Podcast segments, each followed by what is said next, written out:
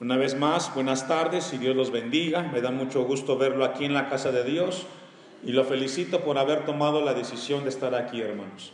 El salmista exclamaba y decía, yo me alegré con los que me decían, a la casa de Jehová iremos. Y el mejor tiempo invertido del día es este, cuando lo dedicamos a Dios, a meditar en su palabra, y Dios va a darnos esta tarde, hermanos. Que Dios lo bendiga. Hoy iniciamos el capítulo 25, estoy muy entusiasmado porque abordamos uno de los temas más extensos registrados en el Antiguo Testamento, como es el tema del tabernáculo. El tema de la predicación es la ofrenda del tabernáculo. Una de las cosas más sorprendentes que encontramos en la Biblia y donde el Espíritu Santo le da importancia a diferentes temas, palabras e información que encontramos registradas en la Biblia. Y en esta hora, como le decía, vamos a abordar el tema del tabernáculo, un tema muy importante, porque me encontré algunos datos que quiero compartir con usted.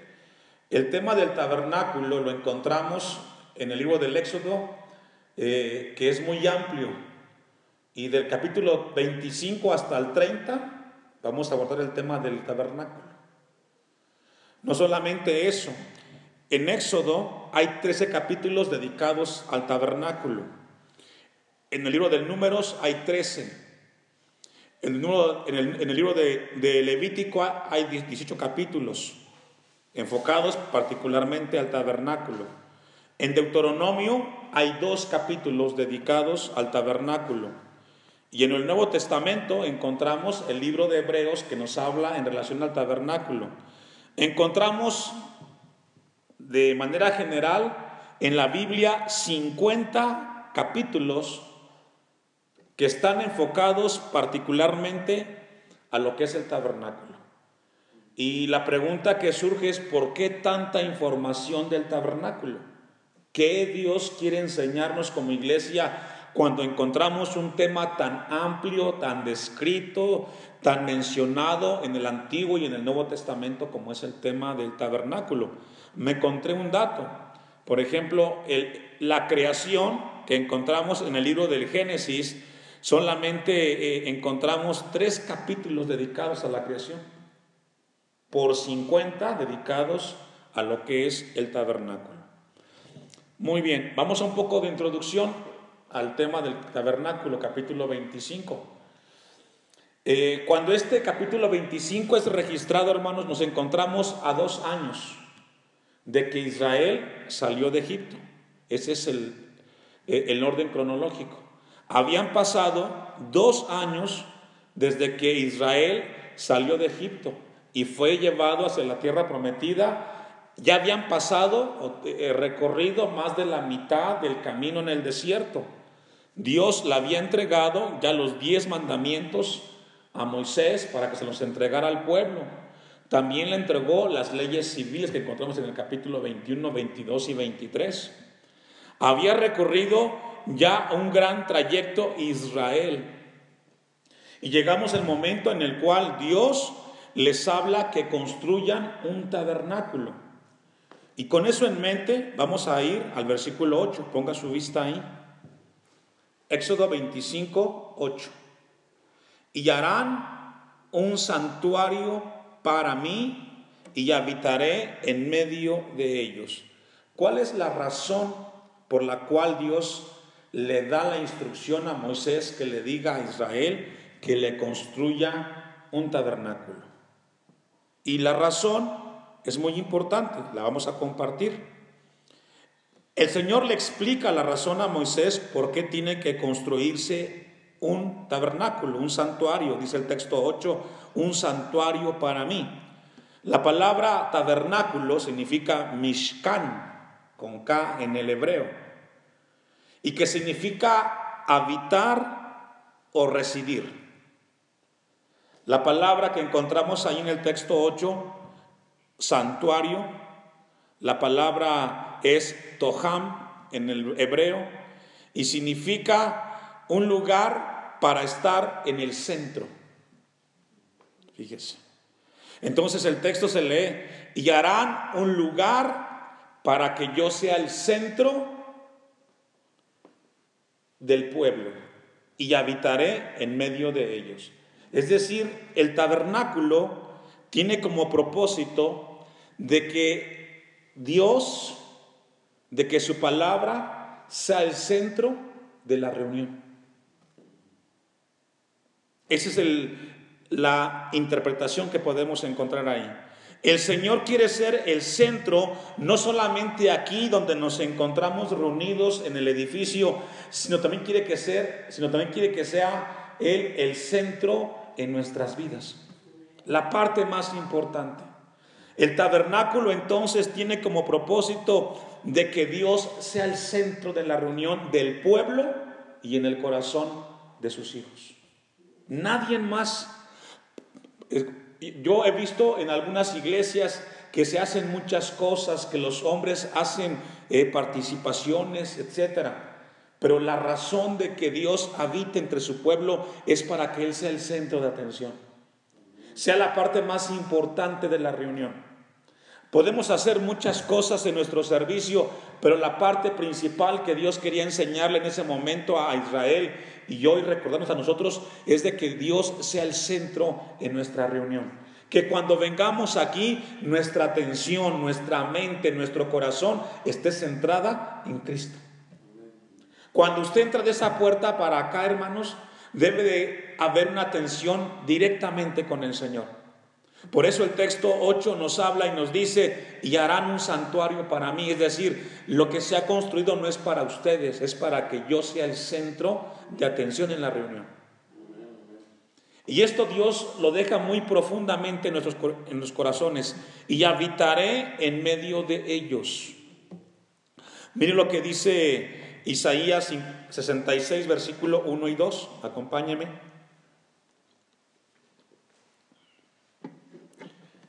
Isaías capítulo 66.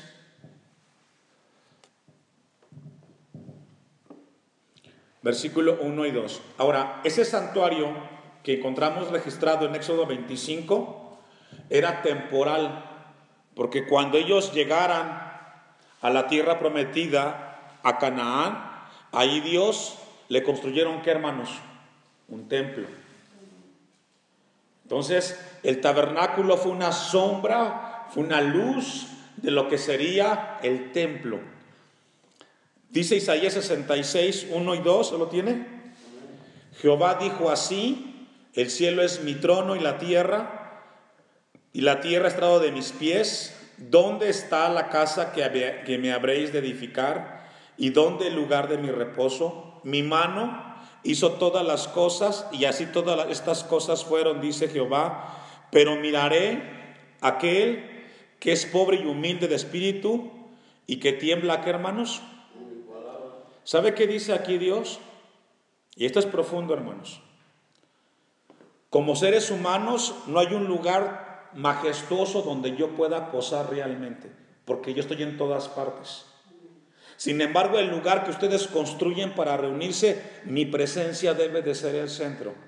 Pero en esa reunión donde ustedes se congregan, según Isaías 66, 1 y 2, dice, yo estoy en todas partes, pero miraré aquel que es pobre y humilde de espíritu. Es decir, estamos aquí reunidos, pero Dios conoce cómo está nuestro corazón. Si venimos con un corazón arrogante, con orgullo, con prepotencia, Dios lo ve. Y Dios no puede estar en ese corazón. Dios está en un corazón donde hay humildad, donde llega el hombre y dice, Señor, yo de ti necesito esta tarde. No puedo salir como entré, Señor. Mi corazón está abierto a ti y a tu presencia. Y el texto al final dice, y que tiembla a mi palabra. La pregunta que nos hace Dios en esta tarde, el Dios de la Biblia, el Dios vivo, Temblamos ante su palabra. Nos estremece cuando leemos este pasaje de la Biblia. Porque es ahí donde Dios se manifiesta, hermanos. Dios se manifiesta en los corazones que están dispuestos. Dios nos hablaba el pasado domingo con esa fe de que Dios me va a hablar. Amén. Vamos a una cita más, primer libro de Reyes, Primer libro de Reyes 8, 27 y 28. Dios no cabe en un templo hecho por manos humanas, pero es una figura de la relación que quiere Dios tener con nosotros. Y es lo que Dios quiere en esta hora mostrarnos cuando revisamos el tema del tabernáculo. Primer libro de Reyes 8:27. Usted me alcanza, pero pregunta, ¿es verdad que Dios mora sobre la, sobre la tierra?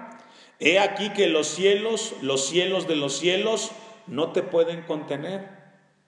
Es decir, todo lo que existe no puede sostener la presencia de un Dios poderoso como el que está en la Biblia. Es muy grande. Cuanto menos esta casa que yo he edificado. Dios cuando nos da la instrucción de edificarle un templo, no es para que solamente creamos que Él está aquí, su presencia va mucho más allá. Pero el enfoque principal es de que Él es el centro de nuestra adoración. Cuando nos reunimos aquí, debemos estar enfocados en tener comunión con su presencia y con su palabra, hermanos. Con todo, tú atenderás a la oración de tu siervo y a su plegaria, oh eterno Dios mío, oyendo el clamor y la oración que tu siervo hace hoy delante de ti. Y encontramos algo muy importante de parte de Dios. Su presencia llena toda la tierra.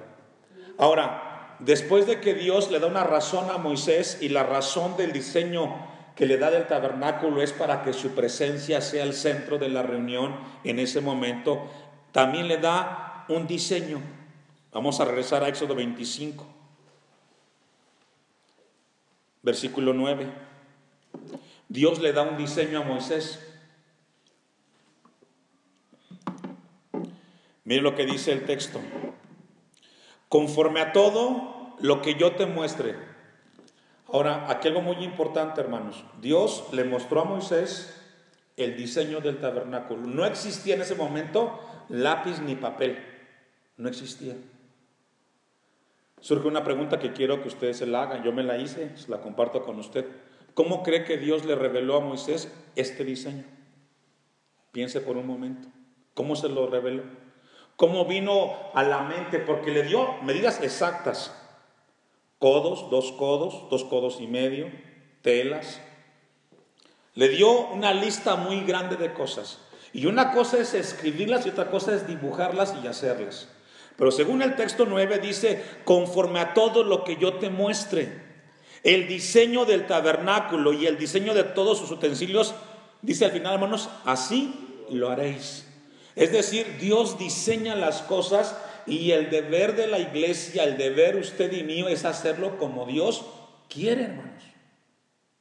Ya Dios dejó para la iglesia un diseño. Ya dejó también un diseño para la vida cristiana. No podemos cambiarla. En una ocasión me decía uno de los jóvenes, pastor, ¿y no puedo escuchar de repente una música del mundo? ¿Que todo tiene que ser cristiano? Ya Dios diseñó todas las cosas para regir la vida cristiana y no podemos cambiarlas, hermanos. Así están.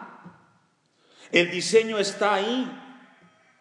Ahora, vamos a ver, yo le hice una pregunta a usted para que la tuviera en mente, es cómo Dios le reveló o le mostró a Moisés este diseño. ¿De dónde lo sacó Moisés? ¿Cómo fue dando las indicaciones? Tenemos una respuesta en la Biblia vamos a ir a Apocalipsis 21, versículo 1 y 3. Dios quiere que tengamos siempre en mente, hermanos, que el diseño de, que Él ha realizado para nuestra vida cristiana tiene que ser tal cual. Yo le mencioné a usted el ejemplo de la vida cristiana, pero vayamos a otro ejemplo, el matrimonio. Es un diseño de Dios. Ya Dios estableció cómo debe de ser el diseño. Mujeres, obedecer a vuestros maridos. Maridos, cuidad de vuestras mujeres. Someteos los unos a los otros. Es un diseño. No podemos, es que no me gusta esa parte, pastor. No me gusta esa parte, hermano. No es que no nos guste, es que ya Dios lo diseñó. Y cuando nosotros lo violentamos, entonces acarreamos consecuencias. Si obedecemos, somos bendecidos. La vida de los jóvenes. ¿Con qué limpiará al joven? Su vida. Con guardar su palabra. Es el diseño. El joven limpiará su vida guardando la palabra de Dios. Y cuando el joven quiere hacer otra cosa, violenta la palabra, violenta el diseño, y hace otra cosa que Dios no le pidió. Y ahí están las consecuencias.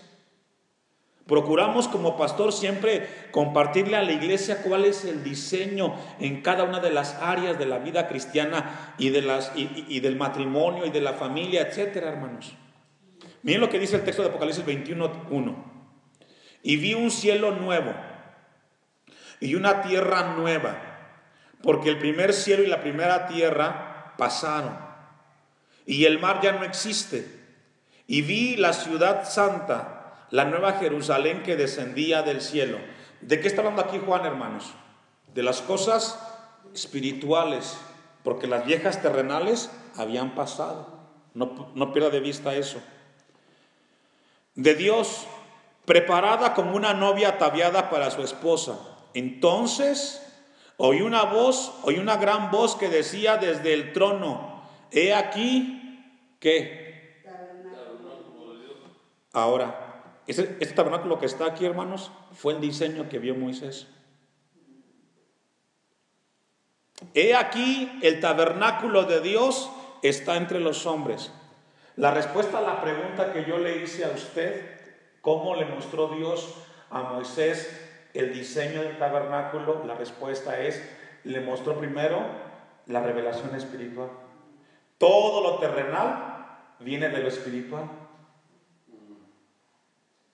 El diseño de la familia primero es espiritual y luego terrenal. Cuando tú quieres invertir lo terrenal para que luego sea espiritual, te equivocas. Para que pudiera Moisés eh, recibir la revelación del diseño, tuvo que ver espiritualmente en los cielos cómo era ese tabernáculo para que luego se trajera aquí a la tierra, hermanos. No sé cuántos de ustedes han leído el tema del tabernáculo en su vida cristiana. Pero le hago una pregunta porque estaba estudiando mucho este tema. La construcción del tabernáculo, ¿cómo se construyó, hermano? Ponga esa pregunta en su mente. ¿Cómo se construye una casa? ¿Qué construye primero, hermanos? Los cimientos. Se construye primero la parte de afuera, ¿cierto? Y luego se va hacia adentro, los acabados, etcétera. ¿Y sabe qué? El tabernáculo es distinto. Se construyó de adentro hacia afuera. Primero el lugar santísimo y luego lo de afuera. Y ese es un reflejo de cómo Dios construye la vida del hombre. ¿Sabe cómo nos construyó a nosotros Dios espiritualmente? Primero cambió el corazón y luego cambia nuestras acciones. Dice el texto de Apocalipsis 21, He aquí el tabernáculo de Dios está entre los hombres, y Él habitará entre ellos, ellos serán su pueblo, y Dios mismo estará entre ellos. El diseño que Dios le dio a Moisés se lo reveló espiritualmente primero. Esa es la respuesta. Ahora, ¿qué Dios quiere enseñarnos? Vamos a volver al texto de Éxodo 25, versículo 9. Conforme a todo lo que yo te muestre, el diseño del tabernáculo y el diseño de tus utensilios, así lo haréis. Hay una belleza superficial en el diseño del tabernáculo, pero escuche esto, hermanos. Lo que Dios quiere que aprendamos en el siglo XXI cuando revisemos el tema del tabernáculo es el valor y el significado que tiene el santuario de Dios. Yo le hago una pregunta a usted. ¿Qué representa para usted venir a la casa de Dios? Porque ahora este es nuestro tabernáculo terrenal, el edificio donde nosotros alabamos a Dios, exaltamos su nombre y su palabra es predicada. ¿Qué representa este lugar para usted? ¿Qué valor tiene? Porque de acuerdo al valor y al significado es como usted lo cuida y es como usted se conduce. Si usted para, si para usted este lugar no tiene ningún significado y solamente es un, es un cuarto grande con sillas y con alfombra, pues es como cualquier cuarto. Pero si para usted tiene un significado espiritual y un valor muy grande, usted lo cuida. Usted le da mantenimiento. Cuando usted entra, entra con reverencia. Porque representa este lugar que aquí Dios nos habla la iglesia, aquí Dios nos ministra. Como pastor, en el tiempo que estamos aquí, yo me he dado cuenta que muchos hermanos, por su conducta, tienen diferente significado. Se están durmiendo, se están moviendo de un lado para otro, no están atentos en las cosas de Dios. Entonces, no han entendido el significado de lo que es realmente el santuario de Dios. Por eso estoy convencido que cuando revisemos este eh, tabernáculo, Dios va a ministrarnos profundamente, hermanos. Mire lo que dice eh, Juan capítulo 3, versículo 12. Vamos a ir al Evangelio de Juan, capítulo 3, versículo 12. Vamos a ver un pasaje aquí que nos menciona el apóstol Juan.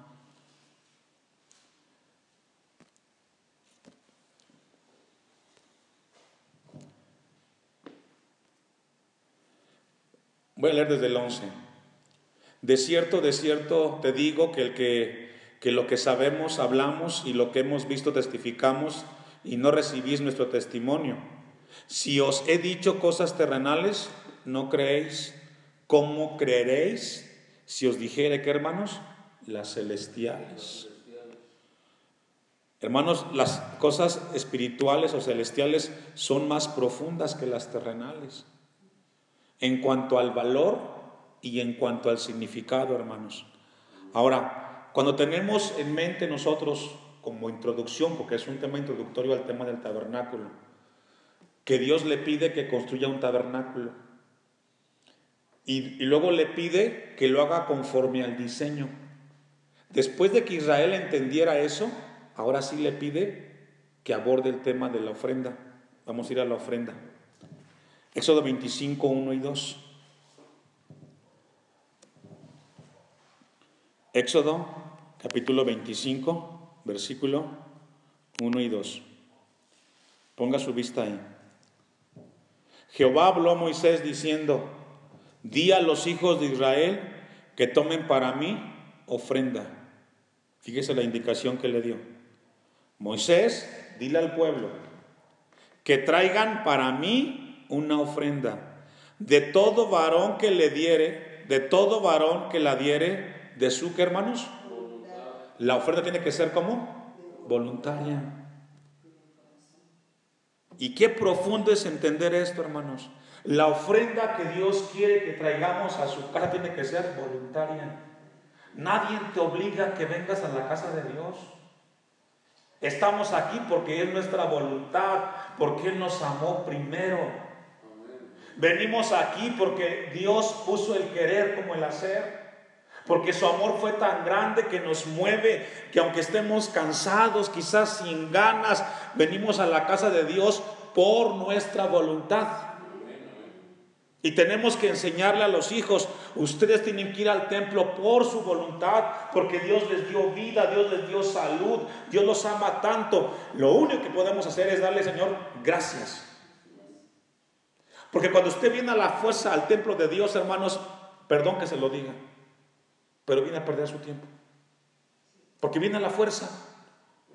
Mande usted un niño a la escuela a la fuerza. ¿Y sabe qué va a aprender? Nada. Va con su mente bloqueada, no quiere escuchar al maestro, está distraído, está allá, porque está yendo a fuerzas.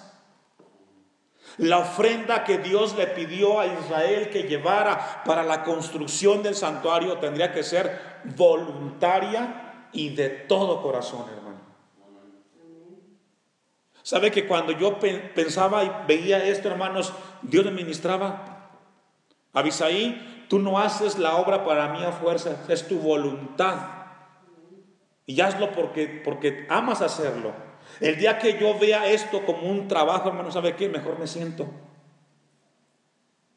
Le pidió al pueblo que la ofrenda fuera voluntaria y que fuera de corazón.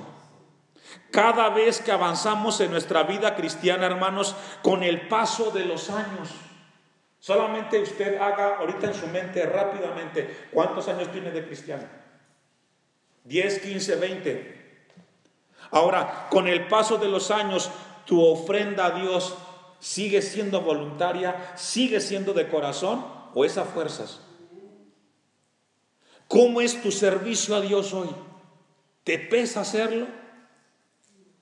¿O lo haces con, con voluntad, con amor, con deseo? Porque de acuerdo a tu ofrenda, hermanos, es el valor que representa para ti Dios y el santuario, hermanos. Miren lo que dice segundo a los Corintios 9, 7.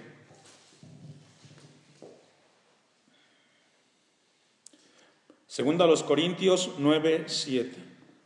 Uno de, las, uno de los rasgos distintivos, una de las características, una de las evidencias, mejor dicho, de un cristiano que tiene una salud y un crecimiento espiritual considerable, es como da su ofrenda, hermanos.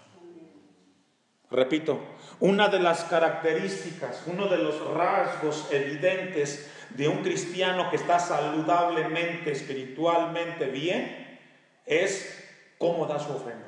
Y no hablamos solamente de presentar aquí la ofrenda monetaria. Hablamos de tiempo, hablamos de disposición, hablamos de actitud.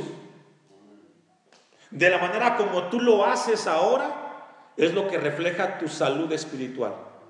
Mira lo que dice el texto. Cada uno dé como propuso en su corazón, no con tristeza ni por necesidad. Es decir, cuando des para el Señor, Así como en tu corazón tú decidiste hacerlo, Señor, yo voy a hacer esto que está en tu casa, el cuidado, la atención, el recibir a los hermanos, el aportar para el mantenimiento, lo voy a hacer con el amor, Señor. Y lo voy a hacer no porque me pesa, sino porque quiero hacerlo para ti, Señor.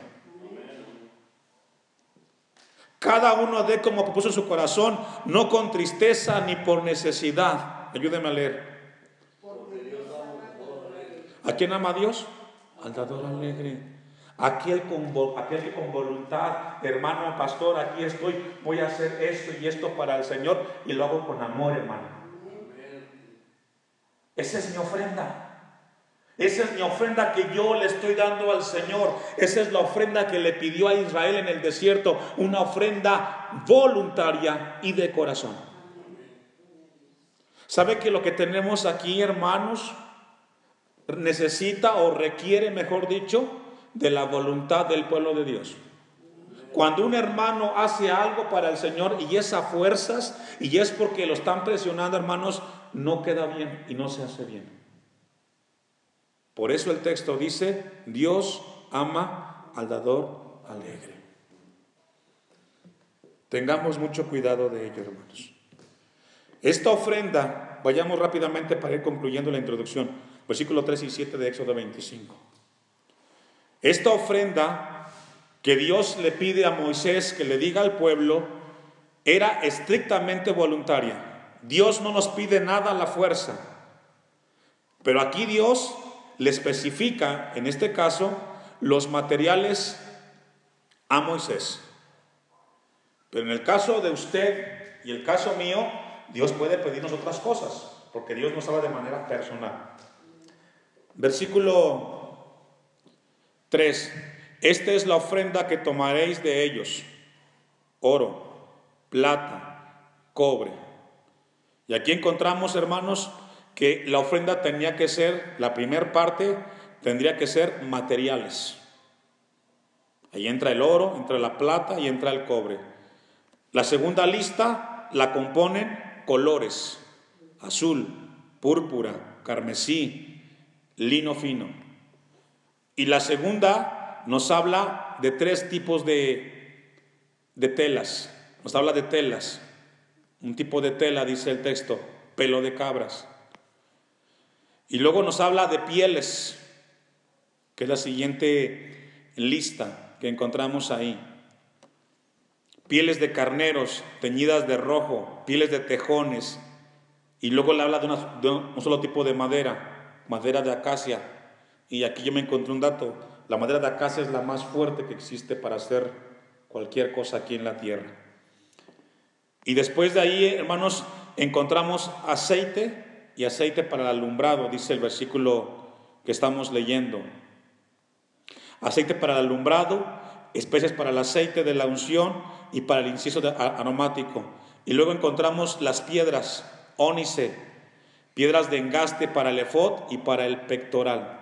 Y lo que encontramos aquí, hermanos, es lo que Dios le especificó a Moisés de cómo sería la ofrenda. No vamos a abordar hoy todos los materiales. Pero le pidió a cada uno, hermanos, que llevara. ¿Sabe que Dios nos dio como seres humanos muchas cosas que podemos dar para la obra de Dios? Conocimiento, esfuerzo, actitud, tiempo. Todo eso, hermanos, Dios quiere que lo hagamos voluntariamente y de corazón. Y de corazón, hermanos. Dios quiere que nuestra ofrenda al tabernáculo sea una ofrenda voluntaria.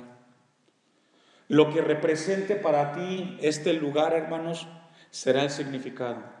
Y si alguien viene al templo y no le da el valor y el significado, con toda autoridad se puede levantar y decirle, hermano, tenga cuidado, en la casa de Dios, respete. ¿Cuántas veces aquí he visto gente que se sienta aquí? Pareciera muy cómodo para sentarse. Es el lugar para orar.